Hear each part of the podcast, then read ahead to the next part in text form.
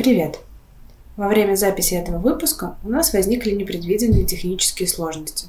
Именно поэтому его структура может показаться вам не совсем обычной. Мы надеемся, что это не снизит уровень удовольствия и пользы, который вы получите от прослушивания.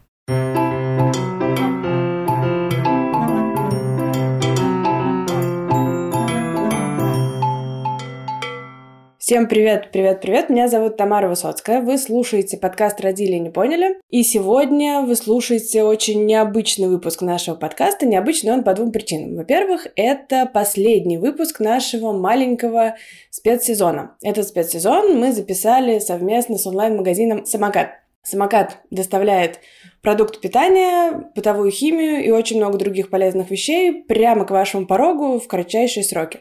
Если вы слушали весь наш специальный сезон, то вы знаете, что каждый раз в начале выпуска я говорю о том, что в команде самоката более 30 тысяч человек, многие из которых родители. И поэтому этот выпуск мы записали для того, чтобы быть полезными и для родителей самоката, и для всех остальных родителей, которые нас слушают. И вот сегодня у нас в гостях как раз те самые родители самоката. Ну, не все, правда, потому что они бы в студию у нас не влезли, к сожалению. Но, по крайней мере, два представителя родителей самоката, с которыми мы будем обсуждать нашу сегодняшнюю тему. Сейчас я вас всех познакомлю. Во-первых, Конечно же, сегодня со мной в студии моя неизменная соведущая и главная редакторка лучшего медиа для родителей «Нет, это нормально» Лена Аверьянова. Лена, привет. Привет. И, наконец-то, наши важные сегодняшние гости.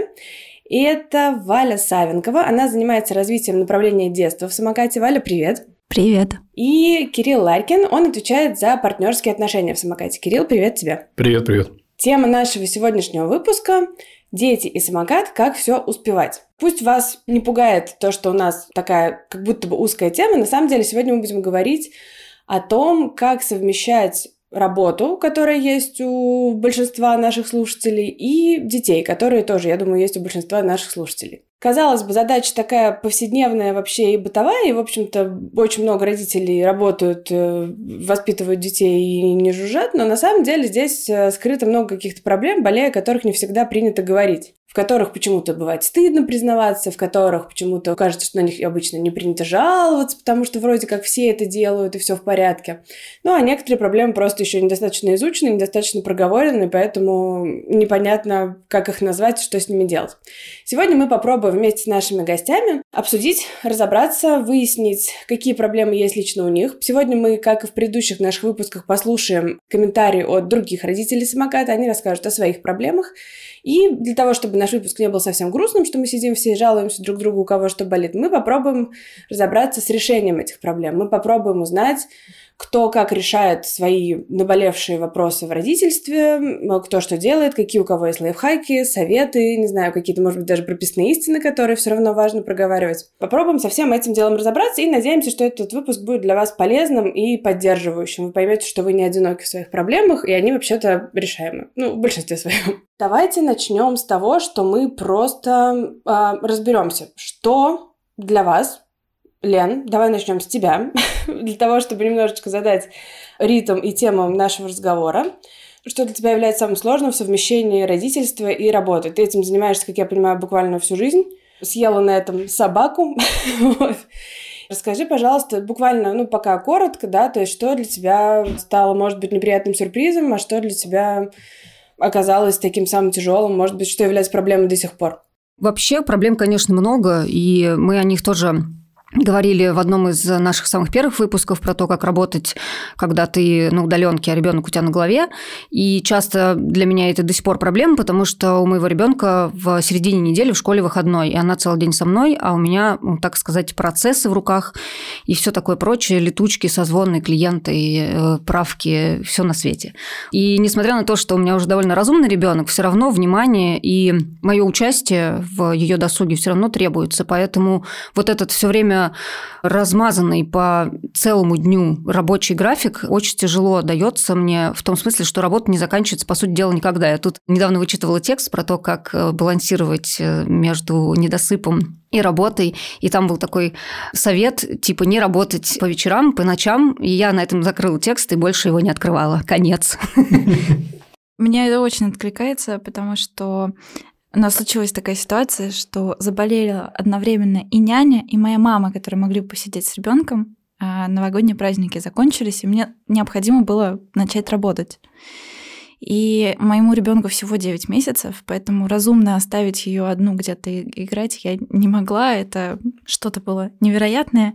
И я работала в те моменты, когда она спит, и ночью. И поэтому утром от меня моим коллегам прилетали запланированные сообщения, я еще сплю, а им уже прилетает пачка. Они начинают мне отвечать и ждут дальше диалога, а я еще отсыпаюсь, потому что закончила работать я ну, там в 3 часа ночи, в 4. Да, и это было довольно интересно. Няня вернулась к нам, и я этому очень рада. Согласен, да, няня очень выручает. Помимо того, что приходится работать с ребенком и одновременно балансировать э, как бы на одной ноге или руке, и, в общем, кто-то у тебя на голове сидит, довольно большое чувство вины, особенно я только по своему опыту сужу с младенцами, потому что там человек делает все в первый раз. Есть большой страх, ну, у меня как у мамы может быть, пропустить первый шаг, первую ложку, первое слово, первое что-то в жизни ребенка, не создать для человека общих воспоминаний из того, что я эти вещи делаю с родителем. Мне кажется, что у меня не было, я ребенок 90-х, я вообще беспризорно во дворе где-то бегала со своими друзьями в три года. И мне бабушка рассказывала, я очень надеюсь, что это шутка, что я в три года сама ходила через квартал в детский садик. Одна, потому что некому было меня отвезти. Очень надеюсь, что это реально это шутка. Не шутка. Но, скорее всего, так и было. У нас-то, конечно, не было таких вопросов, но сейчас хочется для ребенка создать условия, когда ты не один садик через квартал ходишь, а когда какое-то очень нежное вот это детское время ты проводишь все-таки с родителем, который тебя мягко ведет к твоему взрослению без травм, темноты, боязни, одному ходить по городу и так далее. И у меня действительно есть чувство вины перед ребенком за то, что я вот тут работаю, а вроде как должна бы в декрете сидеть и все время посвящать ребенку, а я тут какой-то непонятной самореализацией занимаюсь и что-то вообще в жизни в этой хочу добиться. Я думаю, вообще-то многим э, женщинам знакома история, особенно современным женщинам, которые живут в большом городе, и, например, тем, которые не имеют возможности отдать ребенка быстро в сад, найти няню или там э, воспользоваться помощью родственниц. Это прям вообще большая история. Я, например, первые там несколько месяцев э, жизни ребенка у меня никого не было, кроме мужа. Муж ходил на работу в офис, я работал дома. И это вот это вечное жонглирование твоими собственными амбициями, желанием продолжать реализовываться и ребенком, который вообще тоже тебе нуждается, и вы как бы вынуждаете сонастройки друг на друга. Это был тот еще челлендж, но мне кажется, что он в каком-то смысле продолжается до сих пор, потому что весь мой офис находится у меня на кухне, и я бы хотела, чтобы моя дочь видела мою реализацию, видела мои успехи, видела, что у меня есть какие-то цели, но их очень трудно показать и дать ей пощупать, когда ты все время находишься вот в этом загнанном состоянии на кухне. То есть мама у нас работает на кухне, управляет, значит, редакцией. Ну, вот так. Надеюсь, что когда-нибудь она сможет понять, чем я на самом деле занималась все это время. Кирилл, а с точки зрения папы, как это? Ну вот мы тут две мамы сидим. А я, вы знаете, я вот вас слушаю и понимаю, сразу вспоминаю слова своей жены, когда она говорит, какие вы мужчины, вот, черствые. Вы не так все чувствуете. Я вот прямо слушаю, и у меня вот прям сразу сигнализирует внутри такой триггер. Думаю, да, это я уже слушал точно. Сейчас и будет скандал. Да, да. Не, серьезно, это так и есть. Я, как папа, у меня нет никакого чувства вины, какого-то там, как у женщины, чувства вины за то, что я что-то не успеваю сделать там, и так далее. У меня, наверное, это не чувство вины, а у меня это мало общаюсь. Вот, вот наверное, внутри вот такое, мало общаюсь, и из-за этого создается некий вакуум такой какого-то общения с детьми, дефицит этого общения общения. И что нужно сделать? Да, собственно, находить время просто. Приоритизировать свои задачи, как ни крути.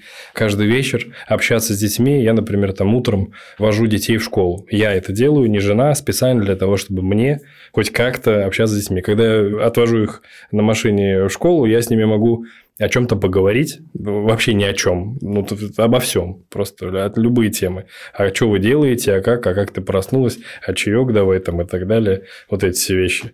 Ну, то есть, такая некая забота. И хочу сказать следующее, что когда я с ними разговариваю, дети чувствуют этот отклик, и они мне сами дают этот отклик, и я чувствую, соответственно. Вот, поэтому, мне кажется, вот первое, это нужно приоритизировать задачи и общаться.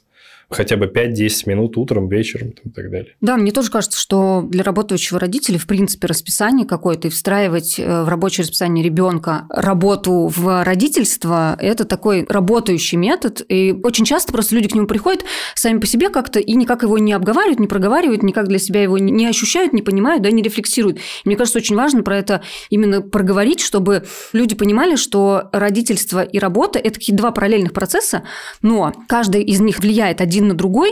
И я хотела вас спросить, есть ли что-то такое, что какой-то навык, который вы приобрели в родительстве, который повлиял положительным образом на вашу работу и наоборот. Но про работу интересней. Навык, э, ну, наверное, вовлеченность. Навык вовлеченности. Мы все привыкли на работе достигать чего-то, каких-то э, успехов там и так далее, чтобы нас там похвалили или не похвалили.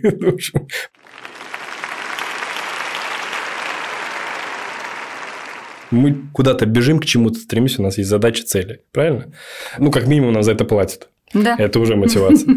Вот. А в семье никто не платит. А семье плата – это твои улыбки, твое счастье, твои дети, их успехи. То есть, э, вот я смотрю, что у меня жена реализуется, она не работает, она занимается именно вот семейным э, очагом, так скажем, да, настроен. Ну, потому что их трое, тяжело ей было бы работать, мне кажется. Хотя она периодически там ну, хочет куда-то там что-то заняться там в параллели, еще что-то. Может быть, чуть попозже. Вовлеченность должна быть не только в работе, но если я занимаюсь семьей, то я должен тоже быть вовлеченным. То есть навык вовлеченности тут очень важен участвовать в каких-то процессах семейных, вместе с женой что-то делать, что-то обсуждать, хотя бы обсуждать, разговаривать, выслушивать по вечерам, давать возможность э, жене время какое-то на личные какие-то ее интересы, там, ну, потому что это важно, иначе она будет как этот день сурка, ну и тоже ежедневно там и так далее. Поэтому важно разговаривать, конечно, слушать. Я принесла в работу дыхательные практики. Меня перед родами учили, как правильно дышать для того, чтобы тебе в процессе было легче. И один из типов дыхания – ты вдыхаешь носом и вдыхаешь ртом шумно так долго.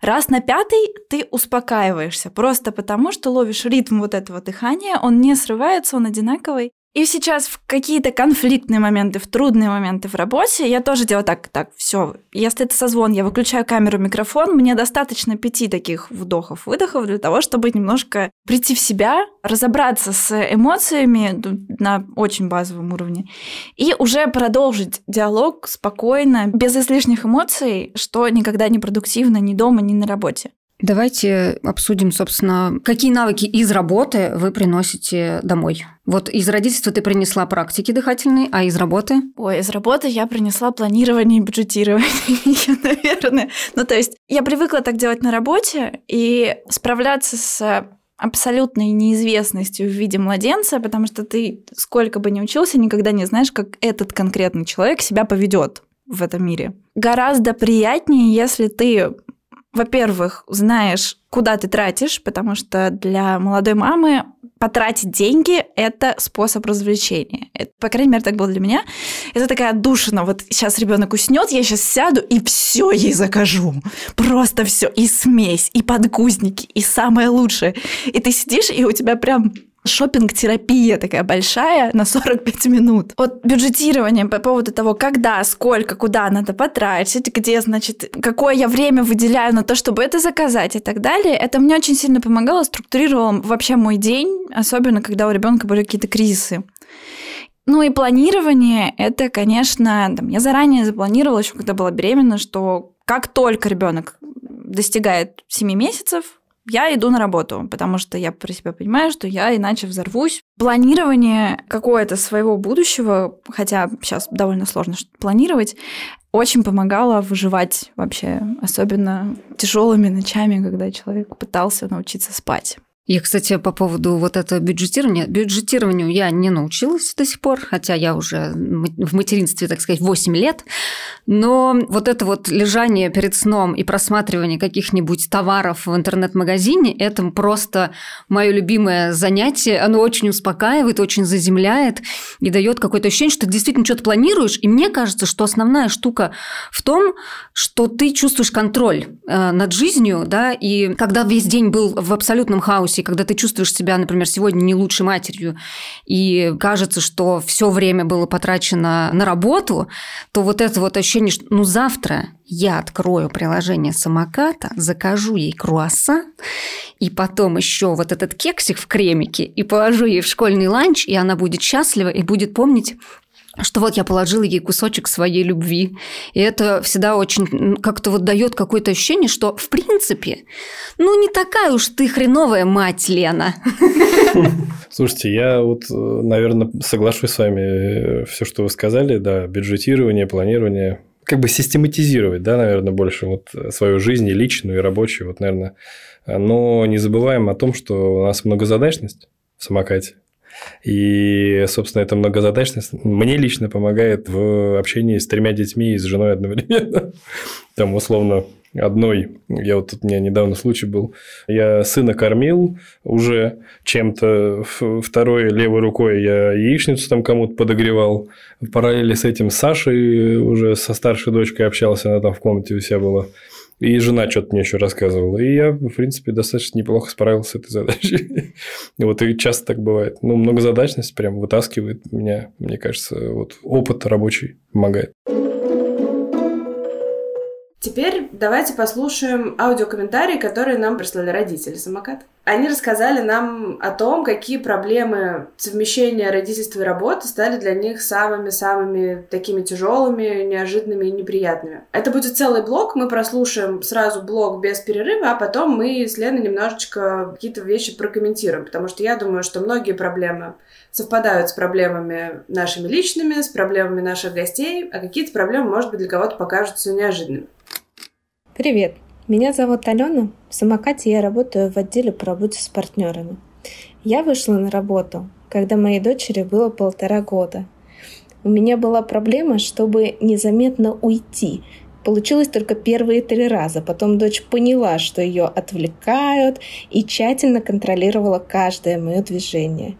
Когда наступало время уходить, начиналась истерика – которая на самом деле быстро заканчивалась после моего ухода, но во мне оставляла ужасное чувство вины, которое я испытываю по сей день, несмотря на то, что моей дочери уже 12. Привет, я Катя, я продюсер внутренних коммуникаций самоката, и у меня есть дочь, которой 5 месяцев. Я вышла на работу, когда ей исполнилось два с половиной, и по сей день я работаю удаленно. Если говорить о том, с какими проблемами я столкнулась, то хотела бы отметить момент с тем, что довольно непросто сосредоточиться на каких-то глобальных задачах, и ты действительно учишься перестраивать свой график дня, чтобы находить время, когда ты можешь побыть наедине со своими мыслями и все-таки собрать их в кучу. Второй момент – это необходимость еще более гибкого планирования и понимания того, что все твои планы дня должны быть как конструктор Лего и перестраиваться друг на друга. Меня зовут Лена. Я занимаюсь документами в службе коммуникации самоката. У меня есть сын Ярослав. Ему три с половиной года. Он ходит в детский сад и, как многие дети в холодное время года, делает это по графику. Неделю ходит, неделю болеет. Иногда даже две – когда ребенок дома, очень сложно что-то планировать, совмещать работу ребенка и быт, и при этом еще оставлять время на себя. Всем привет, меня зовут Павел. Я работаю в самокате более двух лет, занимаюсь обучением сотрудников. Я недавно стал отцом, буквально три месяца назад у меня родилась дочь. Так как я работаю удаленно, мне не всегда получается уделять много времени ребенку, и моя работа плавно перетекает в жизнь, то основная моя проблема – это найти этот баланс, когда остановиться, перестать работать и заниматься ребенком. Так как ребенка нет стоп, нет, как, как бы ему не объяснить пока, что я работаю, э, им занимается мама, и это увеличивает напряжение в отношениях, когда ты не можешь остановиться, продолжаешь работать. Привет, меня зовут Полина, руководитель по корпоративной культуре. Я вышла на работу, когда моему сыну было год и два месяца. И самая большая проблема, с которой я столкнулась, на самом деле психологическая, это проблема чувства вины. Да, то, что ребенок маленький, а я была вынуждена выйти работать, как с этим быть, я плохая мать, и что с этим делать? Что мне понравилось мне понравилось, это, правда, скорее уже не к проблемам, а к решениям, э, Катина э, замечание о том, что твой график должен стать конструктором Лего. Мне очень понравилась эта метафора, потому что, мне кажется, она как раз очень доходчиво объясняет, как это должно работать. Потому что многие говорят про необходимость планировать, про необходимость как-то подстраивать свой день и так далее, но и здесь это тоже не очень явно прозвучало, что вообще-то планирование с ребенком это какой-то оксюмарон, мне кажется. Особенно с маленьким ребенком. Ты можешь э, планировать, опланироваться вообще, но по факту ребенок может заболеть, не знаю, за не хотеть, закапризничать или что-то еще, и, в общем, все твои планы пойдут далеко и надолго. Особенно если речь идет о там ребенке младенческого или около младенческого возраста. И здесь, мне кажется, это очень важный момент, и это тоже проблема, когда тебе приходится расстаться со своими ожиданиями от своей жизни. Когда ты думаешь, что я вот сейчас вот тут мы поиграем часик, потом я поработаю два часика, потом я еще поиграю, потом мы погуляем, а потом я вернусь, и у меня будет свободное время. Главный момент нужно понять, что, скорее всего, так не будет. Ну, или быть морально готовым к тому, что так может не быть, скорее всего. В 9 случаях из 10 будет не так, будет, как-то по-другому. Я помню, что мне, когда родился мой сын, это давалось как раз очень сложно, когда тебе кажется, что ты придумал идеальный план, в котором все, все должно, все должны быть счастливы, все все успели, все везде там со всеми задачами справились, но по факту в итоге ты в три часа дня с немытой головой в пижаме плачешь на полу детской и не знаешь, куда себя деть. Естественно, не у всех такое бывает, но умение быть гибким и умение калибровать свои ожидания, что самое важное. Мне кажется, это такой прям навык, который должен быть одним из первых у родителей, чтобы избежать некоторых проблем с планированием. Я бы тут еще добавила такой момент, что работодателям, вообще системе, которая стоит сейчас на самом деле одним местом к родителю, стоило бы пересмотреть свое отношение, потому что, ну, во-первых, мы все видим результаты исследований, каждый из которых подтверждает, что женщины, особенно женщины с детьми, на самом деле прокачиваются в плане многозадачности и микроменеджмента, глобального менеджмента, логистики максимально вообще. И могут держать в своих руках дофига всего. И, к сожалению, работодатели не учитывают этот момент, не доверяют женщинам, не позволяют им гибко двигаться по своему графику, особенно в профессиях, в которых это действительно возможно, и это никак не отразится на качестве результата.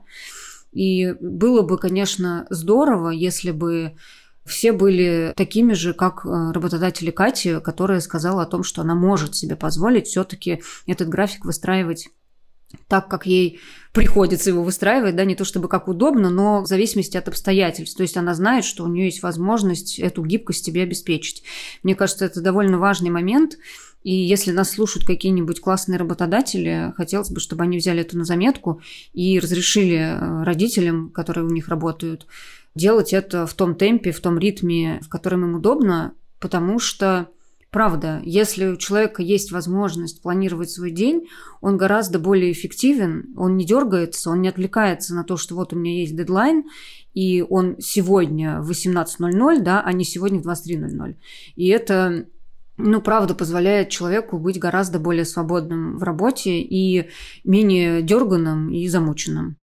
Да, это, кстати, важно, что когда ты знаешь, что там без тебя ничего не сломается, не развалится, ты спокойнее ведешь себя с ребенком, чем когда ты понимаешь, что тебе постоянно там кто-то написывает, названивает, и, в общем, все, все валится из рук. Я хотела немножко еще пройтись по чувству вины. Причем мне кажется, что это чаще всего материнское чувство вины, потому что чаще всего женщины говорят о том, что им очень некомфортно уходить от ребенка, причем иногда некомфортно в прямом смысле, потому что ребенок маленький, он там рыдает, цепляется за мамин подол, и это вообще какие-то душераздирающие сцены прощания, в которых... А из груди у тебя бьют фонтаны молока при этом. Да-да-да, в котором ты прям должен уходить, и каждый раз ты уходишь как вообще как в последний. Ну, для ребенка так это точно выглядит таким образом и ты чувствуешь себя ужасно, и грызешь себя всю дорогу до работы, и у тебя вот в голове стоит вот эта ужасная сцена того, как вы попрощались. Причем у многих детей, ну не у многих, ладно, у некоторых детей, мне кажется, что это может продолжаться довольно долго. То есть даже если ребенок уже знает, что мама там каждое утро уходит на работу, для него это такой же традицией становится, что он каждое утро устраивает какую-то адскую истерику. Кто-то привыкает к этому, а вот кто-то не очень. Мне кажется, что здесь еще очень важный момент в том, что это чувство вины, оно возникает не только из каких-то объективных факторов, да, ну то есть понятно, когда там у тебя рождает ребенок, ты чувствуешь себя плохо и чувствуешь себя там плохой матерью, но мне кажется, что к этой вине еще очень сильно добавляют какие-то мнения, с которыми можно столкнуться очень много где. Потому что, да, вроде бы женщина приняла решение выходить на работу, причем совершенно не важно, сколько ребенку в этот момент лет, на самом деле. Вот, приняла решение выходить на работу, ребенок там остается, не знаю, с бабушкой, с няней, идет в детский сад э, там, или что-то еще делает – и в этот момент всегда начинают звучать голоса о том, что как же так, как же можно оставить ребенка, мать кукушка. И вот ему, конечно, в этом возрасте еще лучше с мамой, маму никто не заменит. И, в общем, и ты вот начинаешь вот это вот все в голове крутить, вот эти все голоса, потому что они есть, это как бы невыдуманные голоса, это достаточно зайти на любые какие-то женские обсуждения, особенно найти вопросы, типа там, в каком возрасте вы вышли на работу, и там всегда найдутся женщины, которые скажут, ну, я поняла, что я не могу, что детский сад — это концлагерь, а бабушка токсичная, а няням я не доверяю, и поэтому только я сама. При этом я абсолютно не осуждаю женщин, которые приняли такое решение. Как бы это было ваше решение, которое вы приняли и смогли себе позволить, да, в вопросе материальном, которое для вас, для вашей семьи стало комфортным. Это классно. Но, с другой стороны, надо понимать, что далеко не для всех женщин этот выбор является комфортным, как с материальной точки зрения, так и с моральной точки зрения. Да, но это опять нас возвращает к нашему вечному разговору о том, что женщина, даже современная женщина в большом городе, во многом рассматривается как некоторая функция и приложение к ребенку, да, то есть она вот типа ее профессиональная реализация, там какие-то ее амбиции, это все как будто бы что-то плохое. Еще такой момент, который, мне кажется, важно проговорить, да, мы много говорим действительно о проблемах работающих матерей, ну, потому что так сложилось. Так сложилось, что чаще всего забота о детях и бытие, и еще и зарабатывание денег ложится таким организованным грузом на плечи женщин. Но поскольку наша задача здесь рассмотреть разные сценарии, да, разные события, мне кажется, еще важно говорить о проблемах отцов, которые работают, которые, причем работают действительно много, есть разные важные, большие, ответственные работы, я вот хотела обсудить такую тему. Считается, что еще один из таких доводов и таких внутренних голосков о том, почему не нужно много работать и ходить на работу и редко видеть своего ребенка, потому что ты пропускаешь все его важные моменты. Вы знаете, как в кино показывают, когда там ребенок впервые пошел, а вот отец в этот момент где-то там э, сидит на работе, и вот и он это пропустил, и это драма, и ему там пишет жена и говорит, что как же ты мог не видеть его первые шаги. Мне всегда казалось, что это была какая-то такая переоцененная фигня. Нет, нет такого ощущения. Ну, в смысле, ну хорошо, это важно, он пошел, но потом он пойдет и будет ходить у тебя, блин, по голове всю оставшуюся жизнь. Я записала первые шаги на видео. Я была дома одна, и это был при мне, и папа это пропустил. И у нас просто есть э, об этом... Ну, к счастью, у нас есть смартфоны, да, мы все первое можем записать и потом прекрасно смонтировать маленький домашний фильм. И это даже будет лучше, чем просто воспоминания. Это будет что-то такое в семейном архиве, что вы сможете потом передавать дальше. Так вот, возвращаясь к отцам, исходя из того, что вот мы услышали в этом аудиокомментарии, и в целом из э, обсуждений с другими отцами, как я поняла, что если женщины чаще говорят о чувстве вины, то отцы чаще говорят о нехватке вот этого work-life balance, то есть у них нет возможности как-то грамотно сбалансировать свою жизнь так, чтобы это было во-первых, всем комфортно, и им комфортно, и их семье комфортно, чтобы там жена не оставалась одна, там, занимаясь всем подряд э, дома. И чтобы еще было неплохо бы и работодатель был доволен, что отец там не сбежал куда-то с работы, а все-таки приносит какую-то корпоративную пользу. И как раз у женщин это тоже бесспорно есть, нельзя сказать, что это сугубо мужская проблема, но раз уж мужчины об этом говорят, то давайте отметим, что это, наверное, чаще в современном мире, да, это проблема мужчин, когда они сидят на работе, от них там что-то хотят, хотят, хотят, потом они приходят домой, дома от них тоже что-то хотят, хотят, хотят. И это тоже понятно, потому что, допустим, если с ребенком сидит женщина, и она провела там 10 часов дома одна с ребенком, и пришел муж, она воспринимает его не как усталого работника, который пришел отдыхать, она воспринимает его как своего партнера и как человека, которому можно вот ребеночка да, перекинуть и, и сказать, а я теперь пойду в душ наконец-то, потому что я не мылся уже три дня. Это тяжело, это как будто бы не очень справедливо, ну, в целом, да, потому что, приходя домой с работы, ты хочешь отдыхать, а не заступать на новую смену, это нормально. И особенно люди, которые работают и за пределами работы тоже, у них, как рассказывал об этом а, Павел, это действительно проблема, когда ты вроде бы дома, а вроде бы и на работе, и, в общем, все все как-то как, как непонятно, и в итоге все тобой недовольны. Все тобой недовольны, и ты спишь на диване, и такой думаешь, ну, блин, хотел как лучше, получилось как всегда. Вот, это мне тоже кажется проблема, которой уделяется недостаточно много внимания. Но здесь, как мы обычно говорим в этих случаях, как бы здесь, наверное, инициатива на решение этой проблемы должна выступать от самих отцов, которым нужно как-то эту проблему актуализировать, ее как-то выводить на поверхность, проговаривать и пытаться ее решать. У нас э, на НН, мне кажется, выходило порядочное количество материалов. Мы всегда стараемся подсвечивать вот эти вот истории про отцов бизнесменов и отцов политиков, которые идут по какому-то нестандартному пути, например, там уходят в длительный декретный отпуск или еще что-то. И как раз почему мы об этом пишем, потому что это, во-первых, очень необычно все еще в современном мире, чтобы человек, который там руководит компанией или занимает какую-то классную должность, ушел там в декрет на несколько месяцев. Вот. И плюс мы считаем, что это важно говорить об этих случаях, потому что они хорошо бы, если будут вдохновлять других отцов на какие-то подобные вещи. Мы сначала вообще должны были пройтись по списку, в общем-то, проблем, которые есть у работающих родителей. И давайте, как любит Тамара, мы их немножечко обозначим. Мы проговорили чувство вины, это стандартная для матерей проблема. Нехватка времени, да, вот этот поиск баланса между родительством и работой. Ментальный груз, который неизбежен для родителей, которые занимаются и ребенком, и карьерой. И вообще вот это постоянное давление страны общества, что вроде как занятие только ребенком – это не совсем та реализация, которая как будто бы достаточно для родителей. Я тут от себя отдельно отмечу, что мы, как прогрессивное издание, считаем, что реализация для человека может быть абсолютно в любой области происходить. И в том числе и в родительстве. Если вы не вышли из декрета на работу, если вы вышли из декрета на работу, если вы совмещаете работу, удаленку, офис, ведение собственного бизнеса и родительство, все эти варианты окей, и каждый имеет право на существование, и в каждом из них есть свои плюсы и минусы. В любом случае все мы устаем, вне зависимости от того, в каком формате и режиме мы работаем. Кажется, что это немножко похоже уже на манифест. Давайте перейдем к вопросу о том, что, в принципе, может облегчить работу тому самому работающему родителю. Мы с вами проговорили немножечко про какие-то свои лайфхаки, да, про то, как мы сами, что мы применяем на практике для того, чтобы нам немножечко стало легче.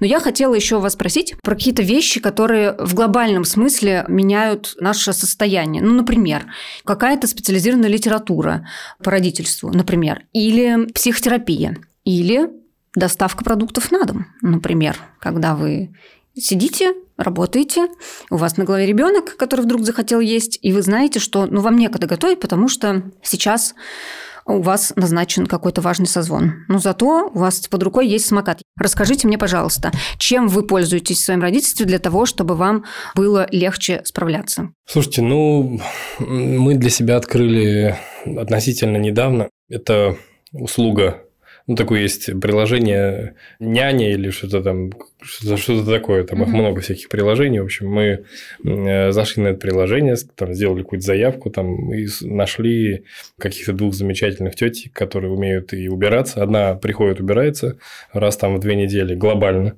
по всей квартире. Ну, не генеральная уборка, но глобально, в общем. И не так это дорого стоит сейчас. И вторая тетя приходит, она эпизодически там приходит и что-то готовит покушать, когда жена не успевает, либо там, ну, какой-то график, опять же, планирования. Вот, поэтому я говорю жене, чтобы она уже кого-то позвала, чтобы с мелким еще сидел. И сама, в принципе, может заниматься чем угодно. Ну, один убирает, другой готовит, и с мелким сидят. Обе девчонки в школах. Все четко. Но она пока морально не решается. Наверное, должен быть какой-то возраст достигнут, там, чтобы она морально поняла, что все, я хорошо, я готова кому-то передать мое чадо, мое чудо и так далее. Вот. Э, ну, вот, вот такие вот вещи мы используем.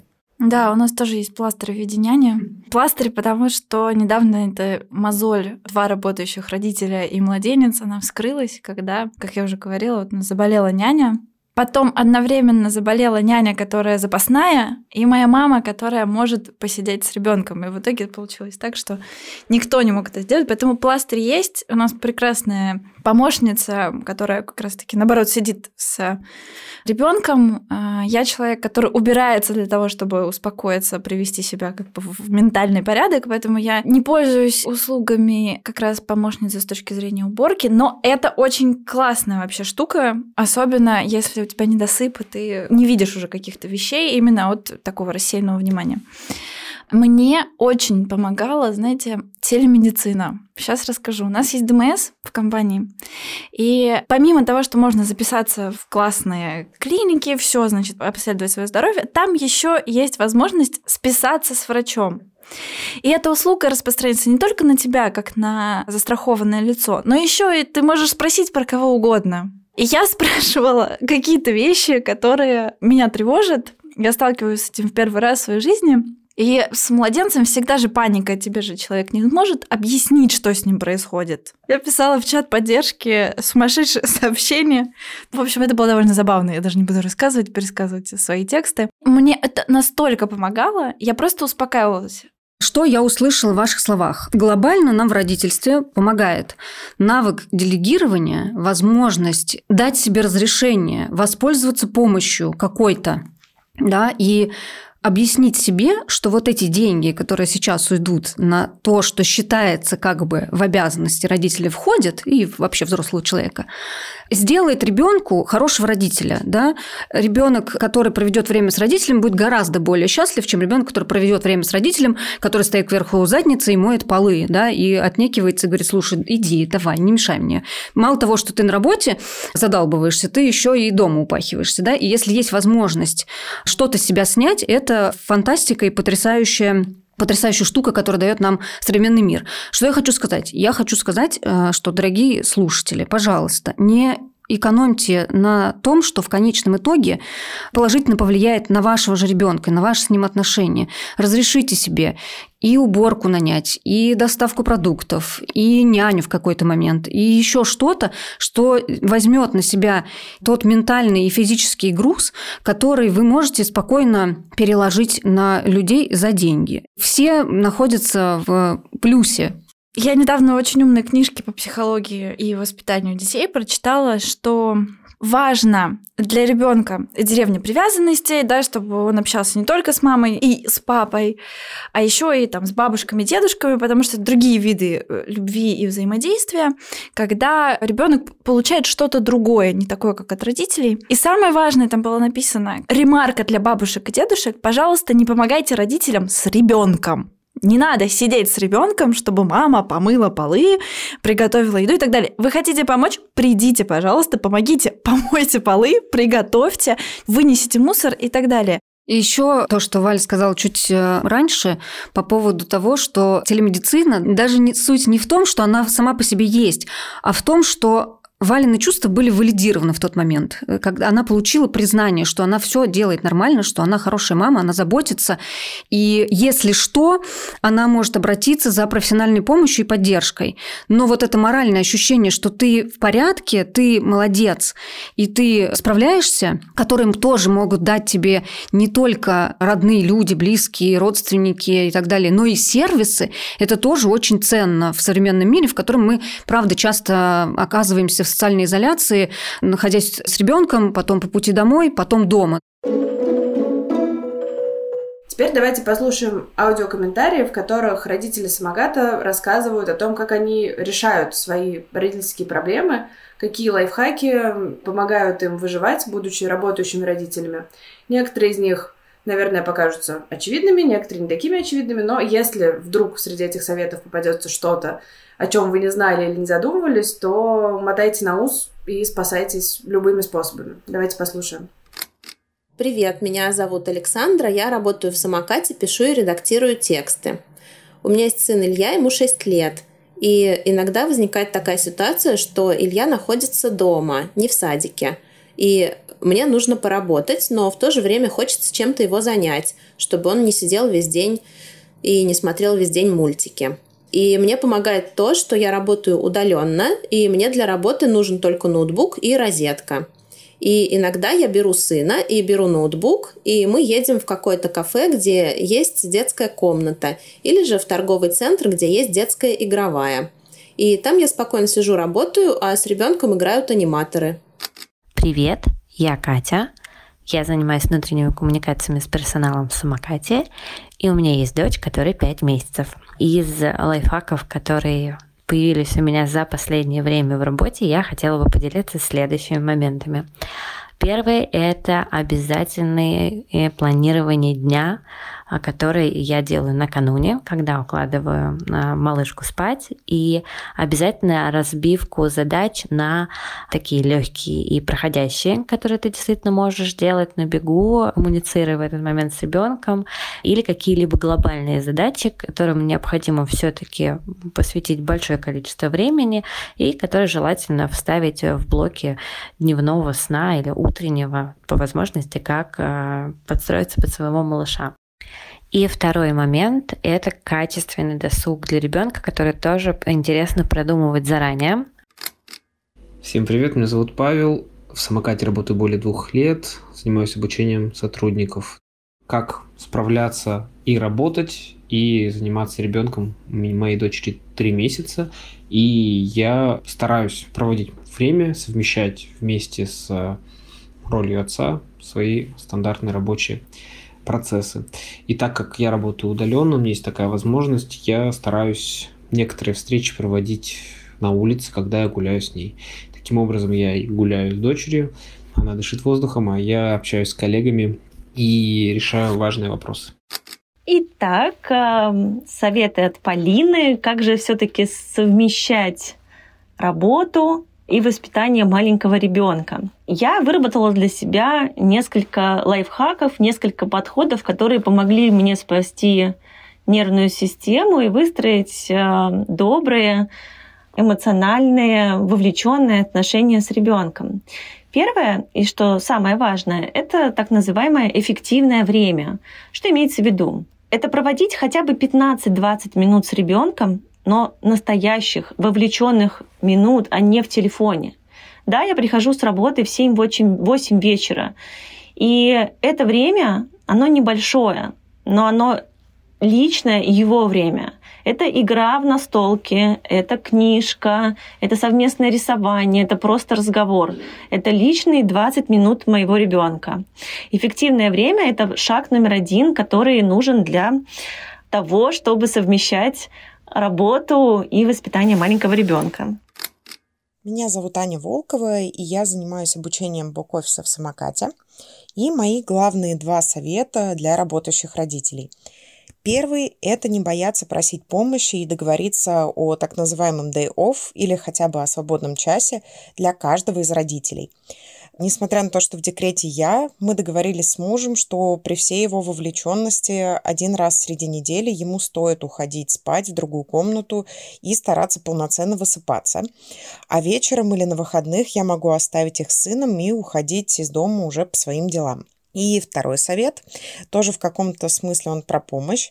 Не стоит забывать, что в современном мире такое количество сервисов и гаджетов, которые упрощают жизнь, что просто грех ими не воспользоваться. Так что если есть такая возможность, то обзаведитесь роботом-пылесосом и не стесняйтесь приглашать няню или доставку еды. Последнее, кстати, оценила даже моя бабушка, так что мне кажется, это будет очень полезно молодым родителям. Меня зовут Маргарита, и я директор по продуктам. Первое и мое самое золотое правило, прием – это то, что моя задача как родителя – это воспитать ребенка самостоятельным, чтобы он смог жить эту жизнь без меня. Это позволяет смотреть на все происходящее чуть иначе и экономит время, но, правда, не нервы. Если он хочет есть, он сам достает еду, сам ее греет, сам ее готовит. Это, правда, он недавно начал. Или даже сам заказывает еду, ну, это прям последние полгода. Если ему надо исправить какие-то оценки в школе, он сам идет договариваться с учителем. Если он хочет на курсы по рисованию или паркуру, он сам их ищет, сам изучает получает отзывы, сам узнает детали, только потом приходит ко мне, говорит об этом, я оплачиваю и подписываю бумаги, если это нужно. Второе любимое правило понятие, это то, что родители влияют на то, каким вырастет их ребенок, максимум на 10%. Не помню, где я это уже прочитала, но меня это очень успокоило тогда и продолжает успокаивать вот уже 14 лет. Ну да, у Маргариты, по-моему, подросток, поэтому там как бы места для маневров больше, но в целом это абсолютно, мне кажется, здоровая мысль о том, что вообще-то главный лайфхак выживания в родительстве — это самостоятельный, черт возьми, ребенок. Поскольку у меня ребенок тоже бывает э, периодически дома, потому что у нее посреди недели в школе выходной, я посоветовалась с э, коллективом ее школы, спросила, ну, как бы я, правда, я работаю целый день, ну, я не могу отрываться, у меня созвон на созвоне и созвоном погоняет, очень много вещей, которые я просто не могу поставить на паузу и уделить время ребенку. И чем больше я работаю, тем хуже эта ситуация. То есть она прям вообще вот, как снежный ком.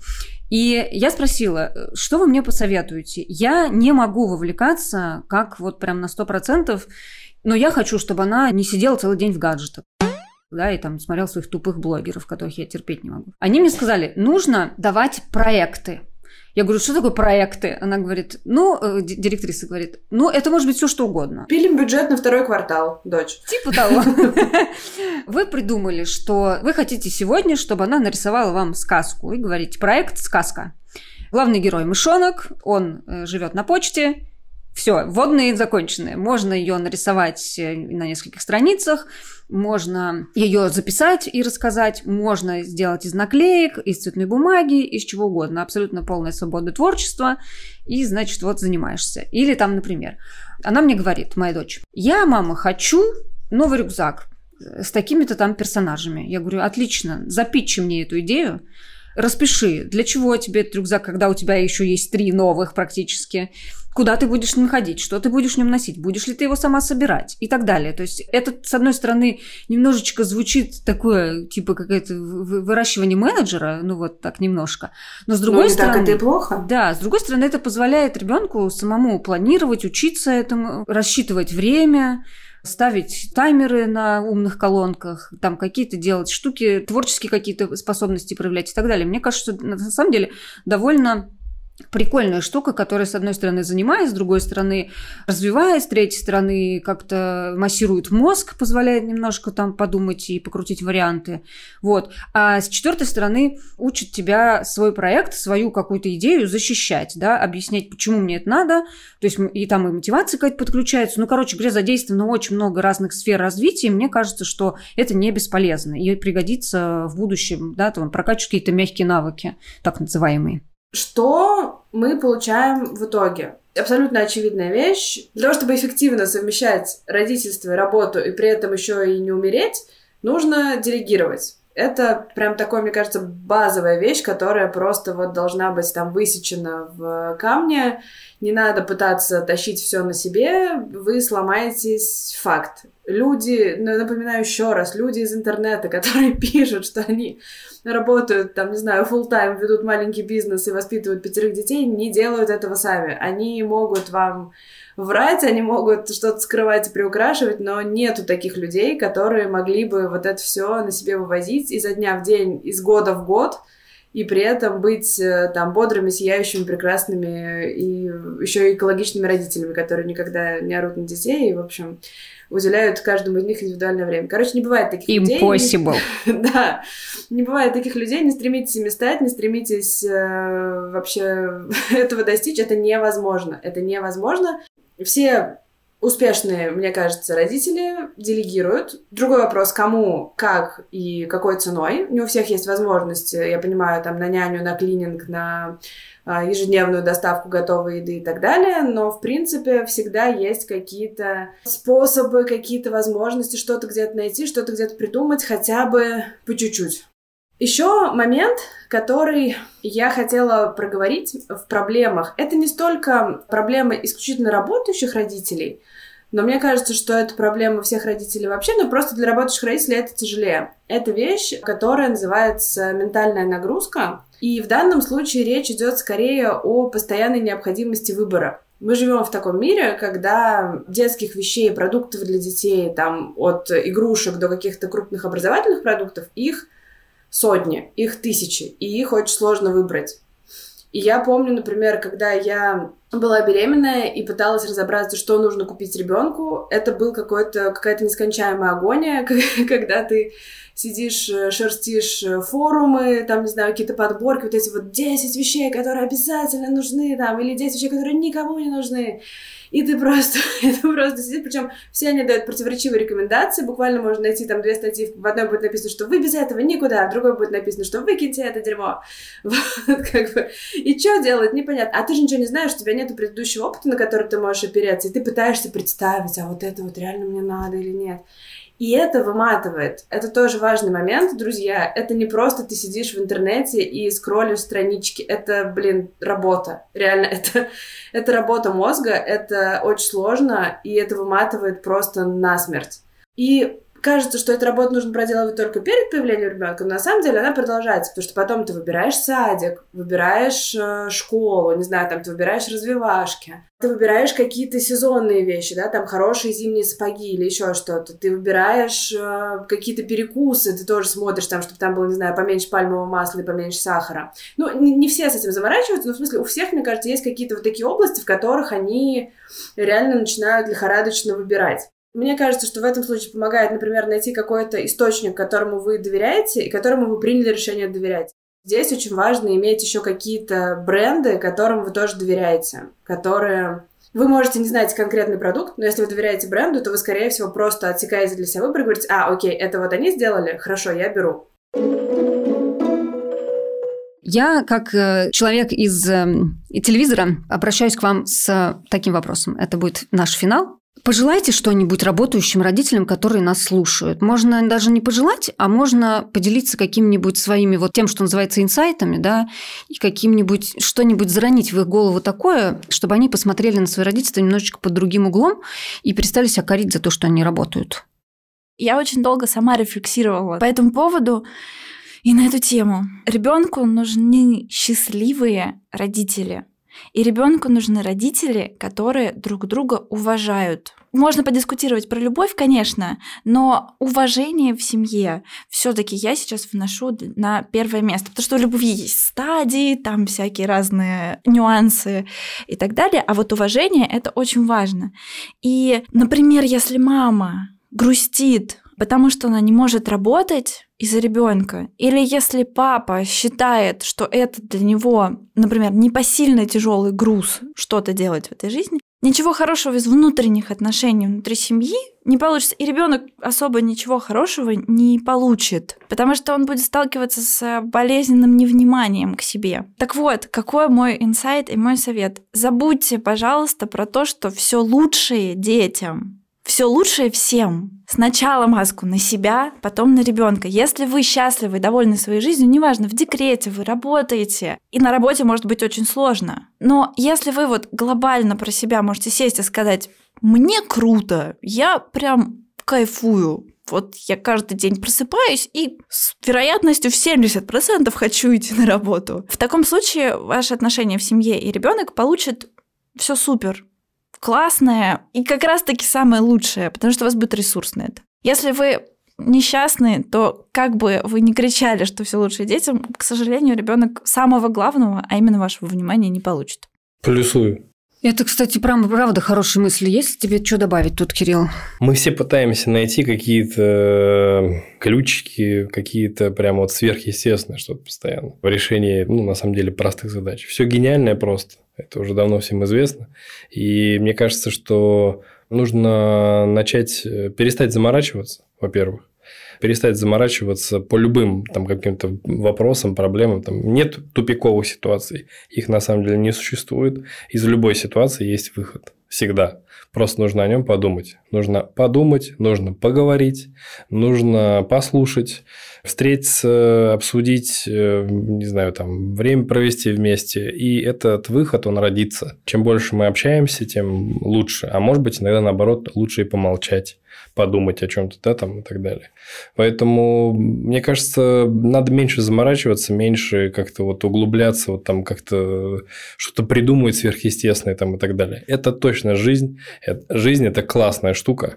Это интересно, это работа, интересные задачи и так далее. Это семья, интересные люди, да, которые из тебя как поет э, Баста в Сансаре, наши дети будут лучше, чем мы. Почему? Потому что мы все пытаемся, в детях пытаемся сделать что-то лучше. Мы видим себя и пытаемся сделать лучше, реализоваться через детей. Поэтому реализовывайтесь, собственно, и перестаньте заморачиваться. Наверное, вот может быть посыл у меня такой. Тоже плюс. Наша психпомощь 8 800 300. Слушайте, да, на самом деле очень, правда, две классные важные мысли. Мне очень понравилась Валина мысль о том, что если работа делает вас счастливыми, это как раз ресурс, да, и не надо считать, что работа отнимает вас у ребенка. Наоборот, если вы реализуетесь на работе, она дает вас ребенка, потому что вы, у вас э, что-то из ваших целей, э, из ваших представлений о том, как вам хорошо и здорово, закрыто, и значит, что вы из этой точки можете своему ребенку дать, да, а не забрать у него. Не забрать его время с вами, да, вы можете проводить с ним 24 часа, но при этом быть на абсолютно полном нуле, да, нереализованными и ну и какой смысл от этого времени, да? Если лучше провести качественно 20 минут, но это будет от души, это будет действительно включенное время, действительно время один на один, время такое, которое вы сами будете ощущать, что вы правда что-то дали и что-то сами получили. И мысль Кирилла мне тоже в каком-то смысле близка. А вот я ее для себя так интерпретирую. Вот это не заморачиваться, я ее слышу, вот как чувствуешь, так и делай. Вот, э, как правило, это работает. Ты, да. ты знаешь, что твоему ребенку лучше будет вот так. Если вдруг как бы со стороны это будет выглядеть немножечко как будто бы не так, как на идеальной картинке, это не значит, что это плохо. Это значит, что вы ищете свой подход к своему ребенку. Конечно. И доверять себе в этом смысле очень-очень важно. А делать просто по какому-то готовому шаблону, это обречено на провал, как, собственно, и в работе. Так, ну что, мы обсудили сегодня на самом деле довольно-таки многое. Мы обсудили проблемы, с которыми сталкиваются работающие родители, их э, решения, лайфхаки, которые помогают с этими проблемами справляться. А еще мы поговорили про то, как наша работа влияет на наше родительство и как наше родительство влияет на нашу работу. И еще порадовались друг за друга и за наше достижение на ниве родительства. Мне кажется, получилось довольно информативно, полезно, как обычно мы стараемся, чтобы это было полезно, и душевно. Да, мне кажется, что такой выпуск было бы сложно сделать прям экспертным, потому что ситуации в жизни бывают очень-очень разные, и родительство у всех разное, и работа у всех разная, и все это э, совмещается с собой в бесконечном количестве комбинаций. И поэтому здесь, наверное, лучшими экспертами в вашей конкретной ситуации являетесь только вы. И мы можем только предложить вам инструменты, поделиться своим опытом, а, рассказать о том, какие инструменты помогают лично нам в разных ситуациях, и опять-таки людям с разными работами и с разными там возможностями, с разными детьми, потому что вообще-то возраст и количество детей тоже очень сильно влияет на то, как, насколько успешно вы совмещаете их с работой. И поэтому здесь я надеюсь, что да, было полезно и интересно, и вы вынесли для себя что-то, что-то, что поможет вам в будущем сделать вашу жизнь работающего родителя еще лучше, приятнее и чуть менее мучительной для, для вас. Очень хочется пожелать всем, кто мучается от чувства вины, э, чтобы все-таки вы нашли способ э, от этой противной вины от, отмахаться и вообще заявить и присвоить это право быть и родителем, и работником, и при этом э, как бы не чувствовать себя очень плохим ни в одной из этих категорий, а просто чувствовать себя человеком, который сделал такой выбор, который достаточно хорошо справляется со всеми своими задачами, как в родительстве, так и в работе. Что ж, это у нас последний выпуск нашего специального сезона, который мы сделали с нашими друзьями из самоката. Мы надеемся, что этот сезон был для вас полезным и интересным. Как всегда, мы стараемся это делать. Спасибо большое самокату за то, что они решились на такой большой шаг, на то, что они решили пойти таким нестандартным, необычным путем и решили сделать продукт, который в итоге оказался полезен не только для них самих, но и вообще для всех наших слушателей, для всех родителей. Мне кажется, это очень ценно, очень круто и очень важно, когда компании вместо того, чтобы лоббировать исключительно собственные интересы, еще и думают о своей аудитории и пытаются решить какие-то большие социальные проблемы. Мы были очень рады им в этом помочь. Надеюсь, у нас получилось. Спасибо большое, что слушали нас. Мы объявим о записи четвертого сезона, как только мы о нем узнаем. Слушайте нас, рекомендуйте своим друзьям с детьми. Впереди еще много интересного. Спасибо, что были с нами. Пока-пока. Пока. Пока. Пока-пока.